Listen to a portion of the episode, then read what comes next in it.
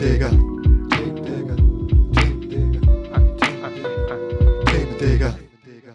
Hallo und herzlich willkommen zu Themendigger, dem Podcast, in dem Resul und Sören auf der Suche nach Themen sind. Hallo Sören. Moin Resul, wie geht's dir? Wieder mal guten Morgen. Ja, guten Morgen. Mir geht's sehr gut. Schönes Wetter, angenehme Temperatur. Wie ist es bei dir? Es ist wunderbarster Sonnenschein, blauer Himmel, alles super angenehm. Ich war noch nicht draußen, um zu gucken, äh, wie die Temperatur ist, aber es fühlt sich hier drin nicht so heiß an wie die letzten Tage. Was natürlich angenehm ist, ne? Ja, total. Ja, Resul, wir sind letzte Woche ähm, durch dein Thema gegangen. Wir haben uns über Nollywood und die Filme Nigerias unterhalten. Wir haben da ein paar Schlaglichter gesetzt. Ja, eigentlich auch über spannende Themen des Landes geredet. Diese Woche sieht das ein bisschen anders aus. Du hast mir auch ein spannendes Thema gegeben. Resul, erzähl, wie bist du eigentlich überhaupt auf das Thema gekommen? Ich bin auf das Thema gekommen, weil ich ähm, schon, meine Frau hat mit diesem Thema äh, eine bestimmte eine Arbeit geschrieben und hatte mir davon erzählt, als sie diese Arbeit geschrieben hatte. Und ich fand ähm, die Ausführungen so interessant, dass ich mir das, ich glaube, seit fünf oder sechs Jahren schon merke und mich eigentlich in diesem Thema ein bisschen privat einarbeiten wollte. Und äh, mit Themen, Digga, ist es natürlich für mich jetzt einfacher. Ich lasse dich das einfach machen. und ähm, hoffe auf schöne, gute, spannende, interessante Punkte, die ich gerne wissen wollte, aber noch nicht unbedingt gelesen habe bis jetzt. Ja, cool, da hast du mir eine Aufgabe gegeben. Generell erstmal ist das Thema natürlich riesengroß und auch darüber würde sich wieder eine zehnstündige Folge gestalten lassen. Wir werden in Anbetracht der Zeit nur ein paar Schlaglichter werfen. Darauf habe ich jetzt erstmal ein wenig Lust und ich hoffe, heute werden wir relativ viel hin und her sprechen und auch du wirst das Wissen, was du schon aus, also der Behandlung des Themas mit deiner Frau kennst, beitragen können. Denn, pass auf, ich habe mich auch aus Größe des Themas tatsächlich mehr mit Afrika beschäftigt. Es wird aber eine Länderfrage geben, die über Afrika hinausgeht. Wie fangen wir an, Resul? Willst du das Thema genau mal anschieben? Lass mal, lass mal in das Thema dicken, oder? Lass uns in das Thema diggen. Das wäre heute Landgrabbing vom Allerfeinsten. Landgrabbing vom Allerfeinsten. Fangen wir an. Was heißt Landgrabbing? Zuallererst, dieser Begriff ist noch gar nicht so alt, hat Anfang der 2000er relativ Bedeutung gefunden und wird immer noch nicht komplett eins zu eins übersetzt. Es kann mit Landraub, Landbesetzung etc. beschrieben werden. Wir werden uns hier bei Landraub, glaube ich, relativ schnell einig beim Landgrabbing. Worum geht es prinzipiell erstmal? Es geht darum, dass große Investoren, große Firmen losgehen und Ländereien in einem riesigen Stil kaufen, mit mehreren Problemen, mehreren Auswirkungen auf die Bevölkerung vor Ort. Was passiert also? Zwei Beispiele. Nummer eins, eine große Firma kommt und kauft Ländereien in Größen bis zu 700.000 Hektar. Reso 700.000 Hektar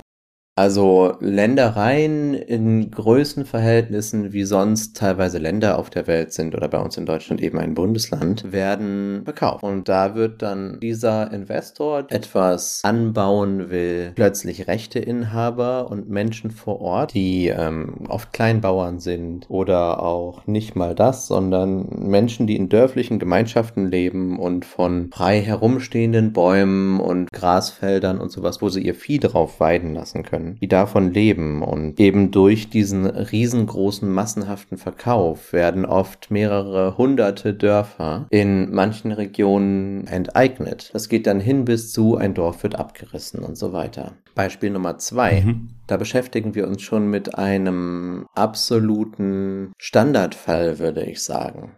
Denn was noch viel größer ist, es gibt gewachsene Gemeinschaften in Dörfern, wo die Arbeitsteilung funktioniert und wo kleinere Gruppen sich durch ähm, ein Arbeiten Hand in Hand entwickeln. Jetzt kommt ein Nachbarland, in dem es trocken ist und sagt, wir brauchen mehr Boden, wir brauchen auch Wasser, wir brauchen auch Arbeitskräfte, um unsere reichere Bevölkerung zu füttern. Was macht also dieses Nachbarland? Kauft nicht nur Einzelprojekte in der Größe von Bundesländern, sondern investiert einfach quasi in ganze Teile von Ländern, in denen dann die komplette Wirtschaft auf Export umgestellt wird, weil das Geld dort dann einfach regiert und Regierungen vor Ort das umsetzen. Das heißt zum Beispiel Äthiopien, Resul. Ja. Was sind die ersten zwei Dinge, die dir über Äthiopien einfallen? Tigray, großes Land, hohe Einwohnerzahl, also viele, viel Arbeitskraft oder Personenkraft, großes Land und der, der Nil. Der Nil entsteht dort und ähm, es ist ein großes Land mit vielen Einwohnern, das aber noch in den 80er, 90ern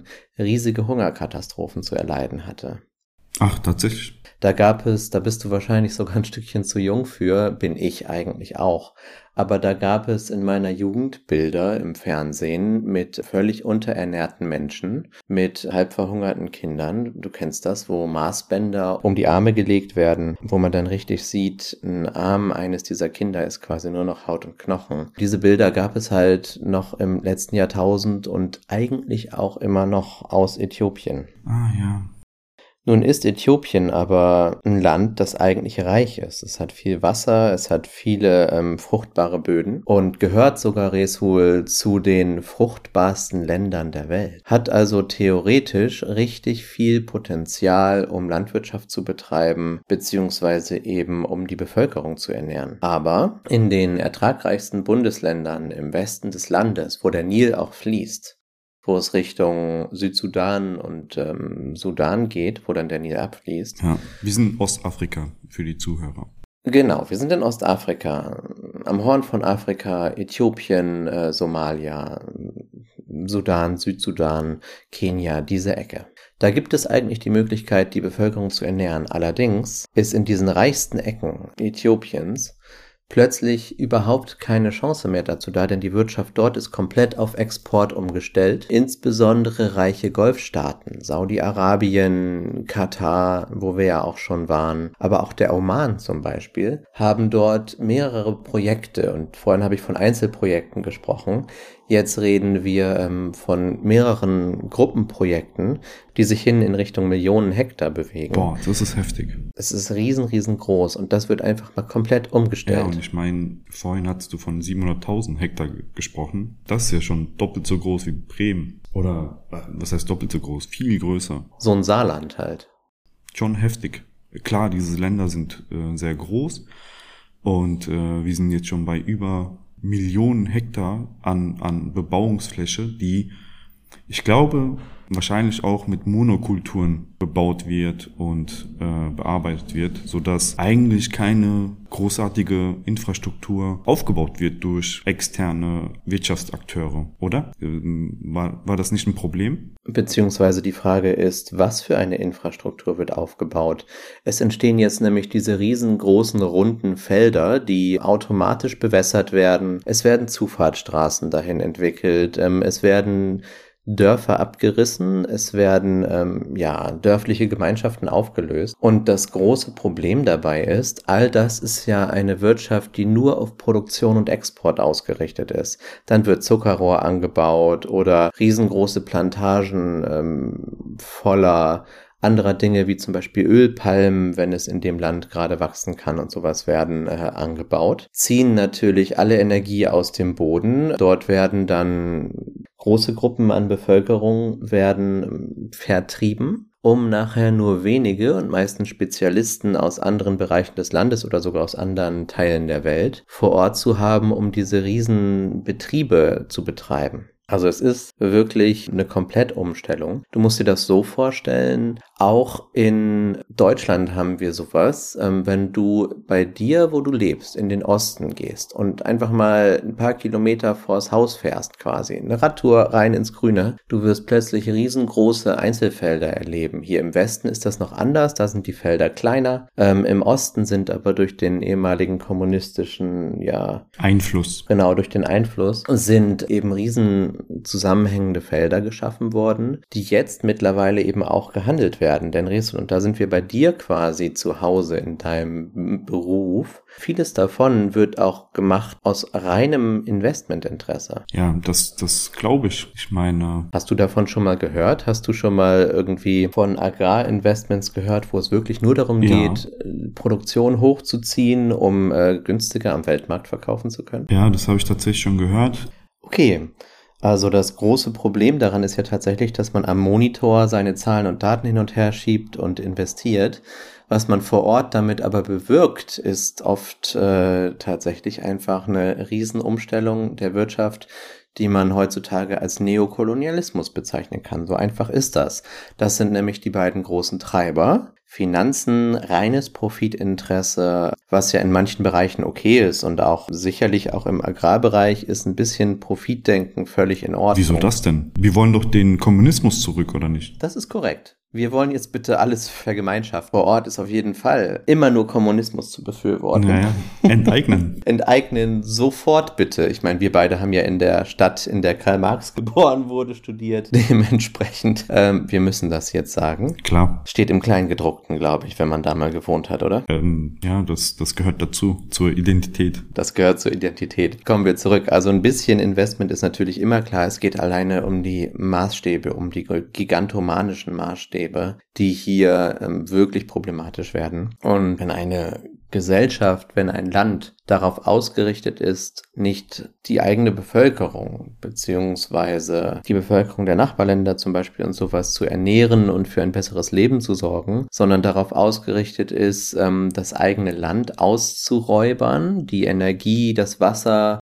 alles drum und dran auszuräubern, um ja auf den Profit ausgerichtet zu sein oder um für reiche Nachbarländer noch mehr Essen auf den Tisch stellen zu können dann haben wir ein massives Problem. Das ist ein Verteilungsproblem, es sind Machtprobleme hier und am Ende auch das Problem, wer ist einfach reicher? Wer kann es sich leisten, andere Leute verhungern zu lassen, um vielleicht noch schönere Oliven auf dem Tisch zu haben? Ne? Das ist quasi ähm, ja das zentrale Problem der ganzen Sache. Aber Ressourcen. Ja.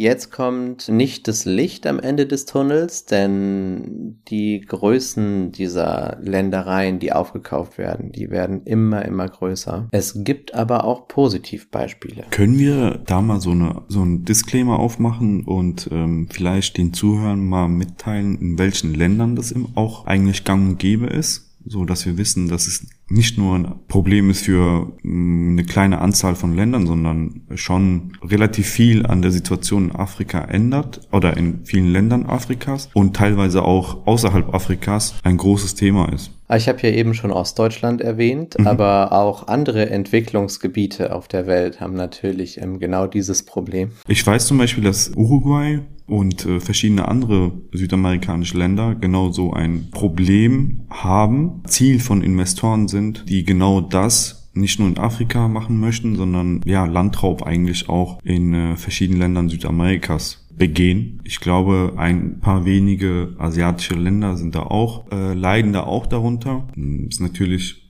nicht unbedingt sehr ersichtlich, wie sehr sie leiden, je nachdem. Aber grundsätzlich ist es ja, wie du sagtest, eine Art Neokolonialismus ohne ähm, Gewalt in dem Sinne. Lass mich dein Raten ein wenig beenden. Du kannst auf landmetrics.org, das ist eine Organisation, die wird nicht irgendwie groß finanziert, sondern finanziert sich über Spenden, also eine der berühmten NGOs, die beschäftigt sich mit genau dem Problem. Eine Karte, auf der aufgezeigt wird, was für Investmentprojekte für Landinvestment es auf der ganzen Welt gibt. Und du findest im Endeffekt jedes einzelne Land der südlichen Hemisphäre, fast jedes Land Afrikas, Südamerikas, Mittelamerikas, Asiens und Australien, Ozeanien findest du unter Ländern, in denen Landgrabbing-Projekte stattfinden. Es sind also wirklich alle Länder.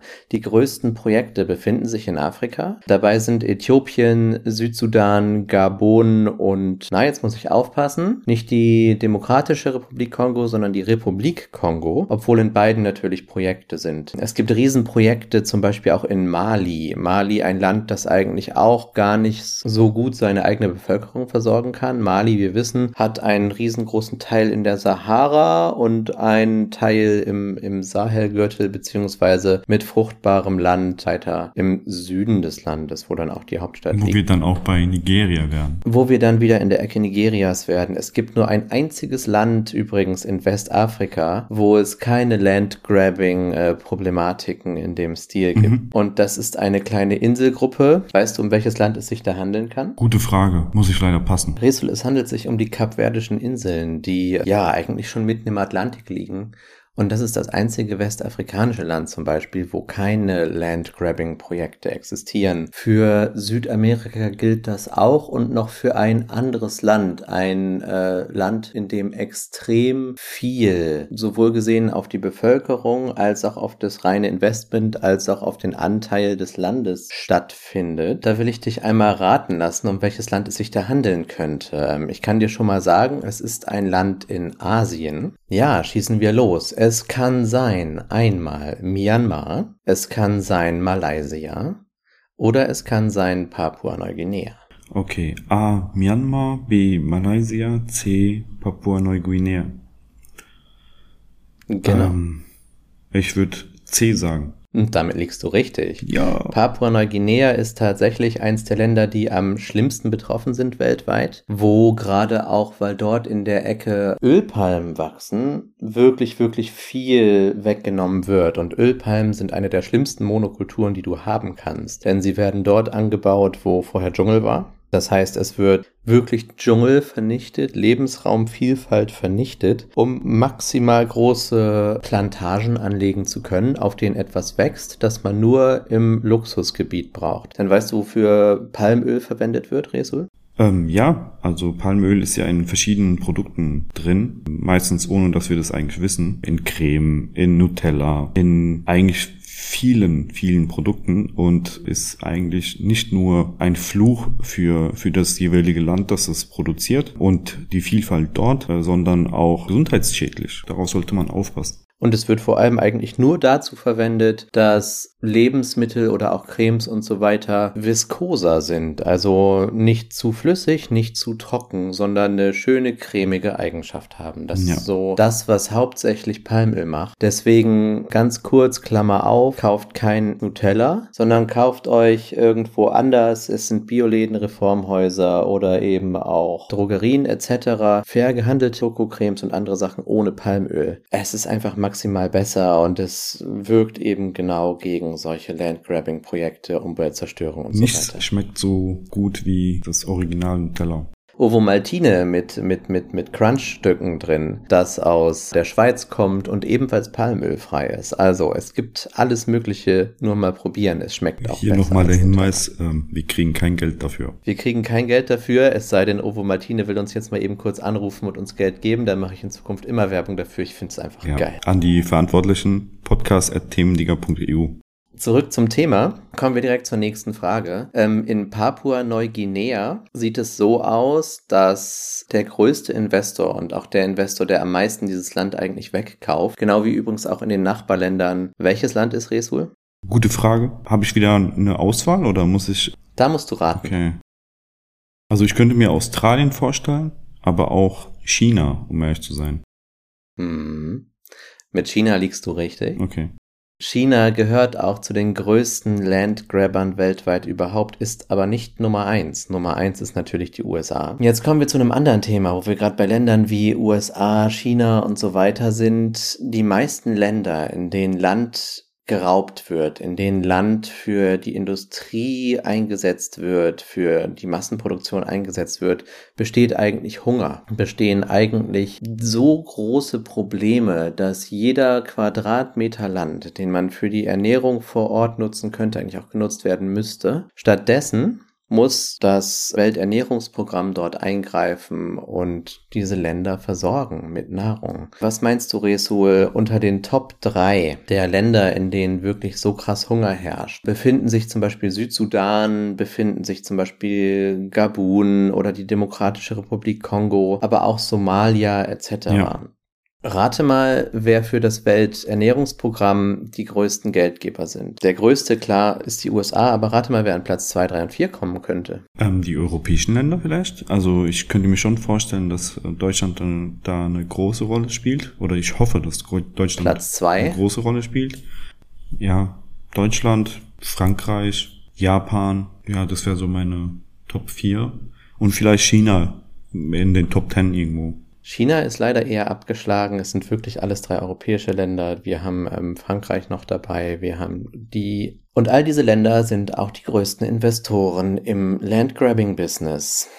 Dementsprechend, hm, auf der einen Seite kauft man sich ein gutes Gewissen, auf der anderen Seite kauft man den Menschen vor Ort ihr Land Ja, aber weg. kann man da tatsächlich ein gutes Gewissen haben? Ich meine, die, die Gruppen, die da investieren, die, die wissen ja, was sie da machen und ähm, was sie damit eigentlich ja zerstören. Klar kann man auf der einen Seite sagen, okay, die lokalen Einwohner haben ihre Arbeit und so weiter, aber im Großen und Ganzen beschädigen sie ja eigentlich die Infrastruktur des Landes und äh, bauen eine Monokultur auf, dann noch ein gutes Gewissen haben und vielleicht Lobbyarbeit für die ja, Entwicklungsministerien der Geldgeberländer zu machen, um zu hoffen, dass da dann ähm, Geld rüberfließt, nur weil sie das dann nicht machen möch- möchten. Das ist ein Thema, das sollte viel mehr Aufmerksamkeit bekommen. Da komme ich jetzt noch mal eben kurz hin, Ja, tatsächlich, Resul. ja.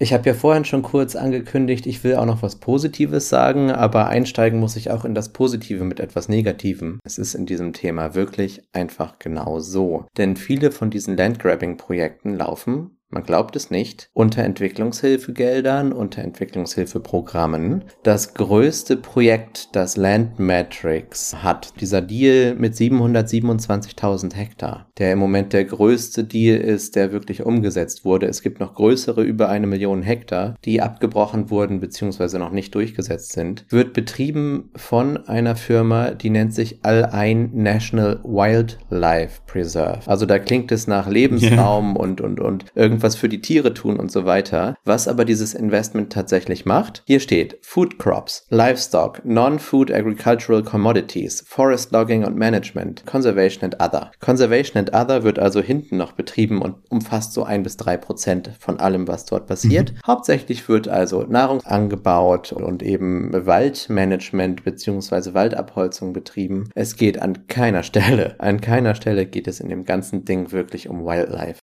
Habe ich da auch jetzt nicht äh, heraushören können äh, in der ganzen Auflistung, die du da gemacht hast. Ist so, das ist ein Projekt im Gabon und es wird halt finanziert über Alain National Wildlife, ein Finanzkonzern, der aus äh, Saudi-Arabien kommt, der aber wiederum mit Entwicklungshilfegeldern äh, unterstützt wird. Ein weiterer Punkt, ich habe schon, vorhin schon kurz Mali erwähnt, ich habe unter anderem auch diesmal wieder nach einer Doku geschaut Mhm. und mir eine Doku über einen Investor aus den USA angeguckt, ähm, der einer der größten Investoren im, im Landgrabbing-Business ist. Und der hat in höchsten Tönen davon ges äh, gesprochen, wie er Afrika liebt und das Land entwickelt, mit diesen Riesenprojekten total Tolles für die Bevölkerung vor Ort macht. Und diese Dokumentation war sowohl in einem Ort, wo alle gegen die ankommende Firma waren, während in einem anderen Dorf alle dafür waren. Denn in dem einen Dorf wurden allen DorfbewohnerInnen Jobs versprochen und in dem anderen Dorf hieß es, naja, euer Dorf muss verschwinden. Das ist halt so, dass die mit diesem Dorf, wo allen Jobs angeboten wurden, auch Radiowerbung gemacht haben. Und man hat immer wieder Gespräche gesehen, wo dieser Manager da war und sich sonst was wie toll gefühlt Ja. hat, äh, dass er das Land entwickelt, dass er Entwicklungshilfe betreibt und dafür sorgt, dass eben vor Ort eine neue Industrie entsteht. Gleichzeitig wurden jahrhundertealte Bäume abgerissen, aus denen Shea-Butter gewonnen wird und so weiter. Ne? Zum Glück, muss ich da diesmal sagen, zum Glück ist eine Gruppe, die uns aus der letzten Folge bekannt ist, dazwischen gekommen und hat für, ja, einen politischen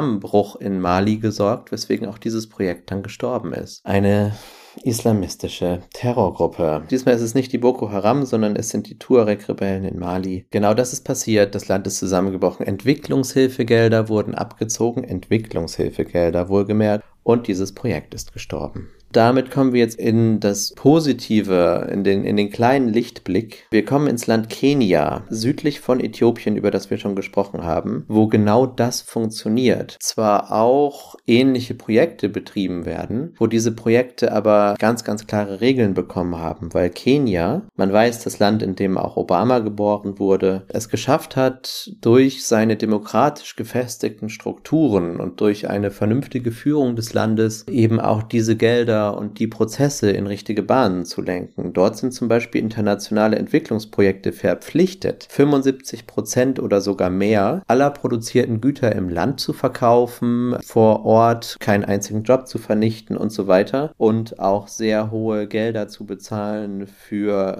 ja, also Steuergelder zu bezahlen etc. Dort funktioniert es. Dort sind diese Landprojekte, die auch im Groben kleiner sind und die sich zum Beispiel auch darum kümmern müssen, dass Böden nicht ausgeräubert werden und, und Wasser nicht aus Flüssen entzogen wird, wie es im Nil passiert, wo ja der Nilpegel sinkt durch solche Landprojekte, das habe ich vorhin gar nicht erwähnt, wird in Kenia eben genau sowas, wird dem vorgebeugt und da funktioniert es mit Entwicklungshilfegeldern und größeren Landprojekten Woran liegt es, und da Investitionen funktioniert? Liegt es daran, dass die ähm, Korruption da ein bisschen eingedämmt wurde oder dass die politische Struktur ein bisschen stabiler ist? Wieso kann das Kenia und die anderen übrigen Länder nicht?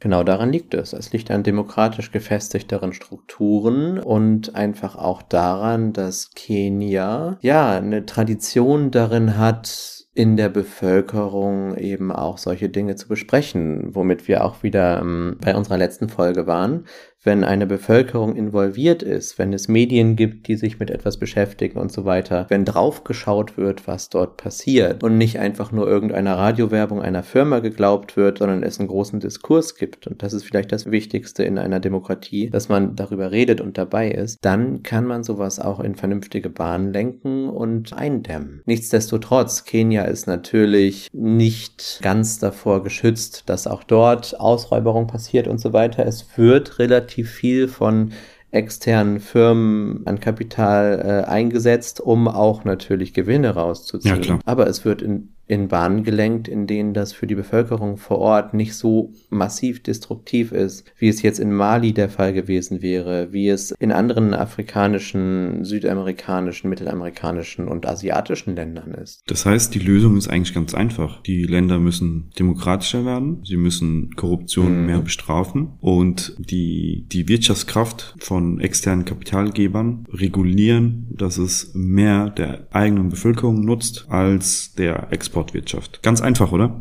Das ist eigentlich ein super einfaches und gutes Schlusswort zu dem Thema. Macht das doch mal bitte alles äh, ab morgen. Okay, ich, morgen habe ich einen Termin mit äh, dem südsudanesischen Präsidenten. Sehr gut. Berichte bitte davon. Machen, machen. Hier im Podcast.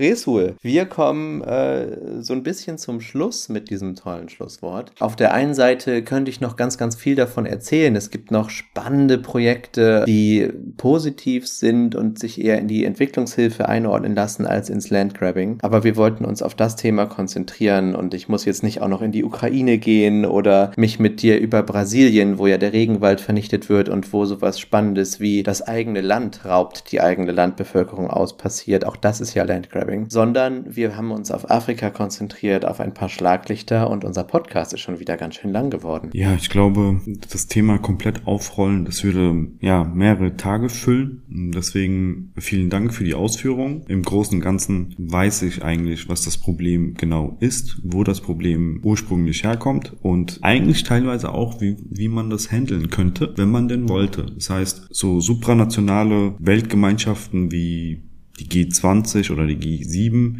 oder die UN selbst natürlich könnten viel mehr sich dem Problem entgegenstellen, aber höchstwahrscheinlich sind die Interessen von bestimmten Gruppen da etwas wichtiger noch und das Thema ist noch nicht so auf der Agenda von vielen Menschen, ich würde sagen von allen Menschen so. Die Protestnote ist da noch nicht angekommen, höchstwahrscheinlich. Ich hoffe, wir haben dazu ein bisschen beigetragen, mindestens eine Person, wenn nicht drei Personen dazu zu bringen, sich da ein bisschen mehr zu involvieren und dabei zu sein, dieses Problem zu lösen. Und wenn es nur damit anfängt, dass man kein Nutella mehr kauft und andere Dinge, in denen Palmöl drin ist. Ja, danke. Da sind wir schon wieder beim Ende des Themas. Wenn euch dieses Thema interessiert oder ihr Kritik zu unseren Ausführungen habt, könnt uns gerne unter resul.themendigger.eu, wenn es speziell um mich geht, oder wenn ihr mit Sörens Ausführungen einverstanden seid oder nicht einverstanden seid, dann bitte unter sören.themendigger.eu ihn oder mich kontaktieren. Ihr findet uns äh, weiterhin auf Twitter, Facebook, Instagram. Hier könnt ihr natürlich auch eure Kommentare hinterlassen. Wir würden uns freuen. Schaut bei uns auf der Homepage vorbei, themendigger.eu. Und klickt bitte überall in allen Podcast-Plattformen auf Abonnieren oder 5 Sterne oder ihr wisst schon, wie das geht. Ihr nutzt ja eine Weile lang schon Podcasts. Genau das. Resul, da du jetzt ja schon verkündet hast, wo man uns Feedback geben kann, ich habe das letzte Mal schon so ein bisschen angekündigt, ich habe ein spannendes Feedback noch bekommen, in dem eine Idee drin verpackt war. Ich sage das jetzt einfach mal, Svenja hat mir die Nachricht zukommen lassen, was sie total interessant fände für eins der nächsten Themen. Und ich bin eigentlich relativ begeistert gewesen. Wir bewegen uns damit aber völlig weg aus Afrika, aus Länderstudien und hin zu einem ganz aktuellen gesellschaftlichen Thema. Resul, ich möchte nächstes Mal gerne mit dir über Transgender-Personen im Sport und insbesondere im Leistungssport sprechen. Boah, ey, Sören, da gibst du mir ein Thema. Da bin ich ja wirklich ein Experte drin das, äh, das wird hart. Das ist auf jeden Fall außerhalb meiner Komfortzone. Ja, let's do it. Ich will dich damit gar nicht ärgern. Ich finde es einfach selbst super spannend. Es ist gerade aus zwei, drei Gründen auch aktuell gewesen, die ich nur so mit halbem Ohr mitbekommen habe. Und in mir arbeitet das jetzt schon zwei Wochen. Und deswegen, äh, ich finde es einfach geil. Lass uns das machen. Wird auf jeden Fall spannend. Ich bin auch nicht so bewandert in dem Thema. Höchst interessant. Ich freue mich drauf. Und jetzt freue ich mich auf Lodi, der uns was singen wird. Ciao, ciao. Ciao. Themen Digger, ha.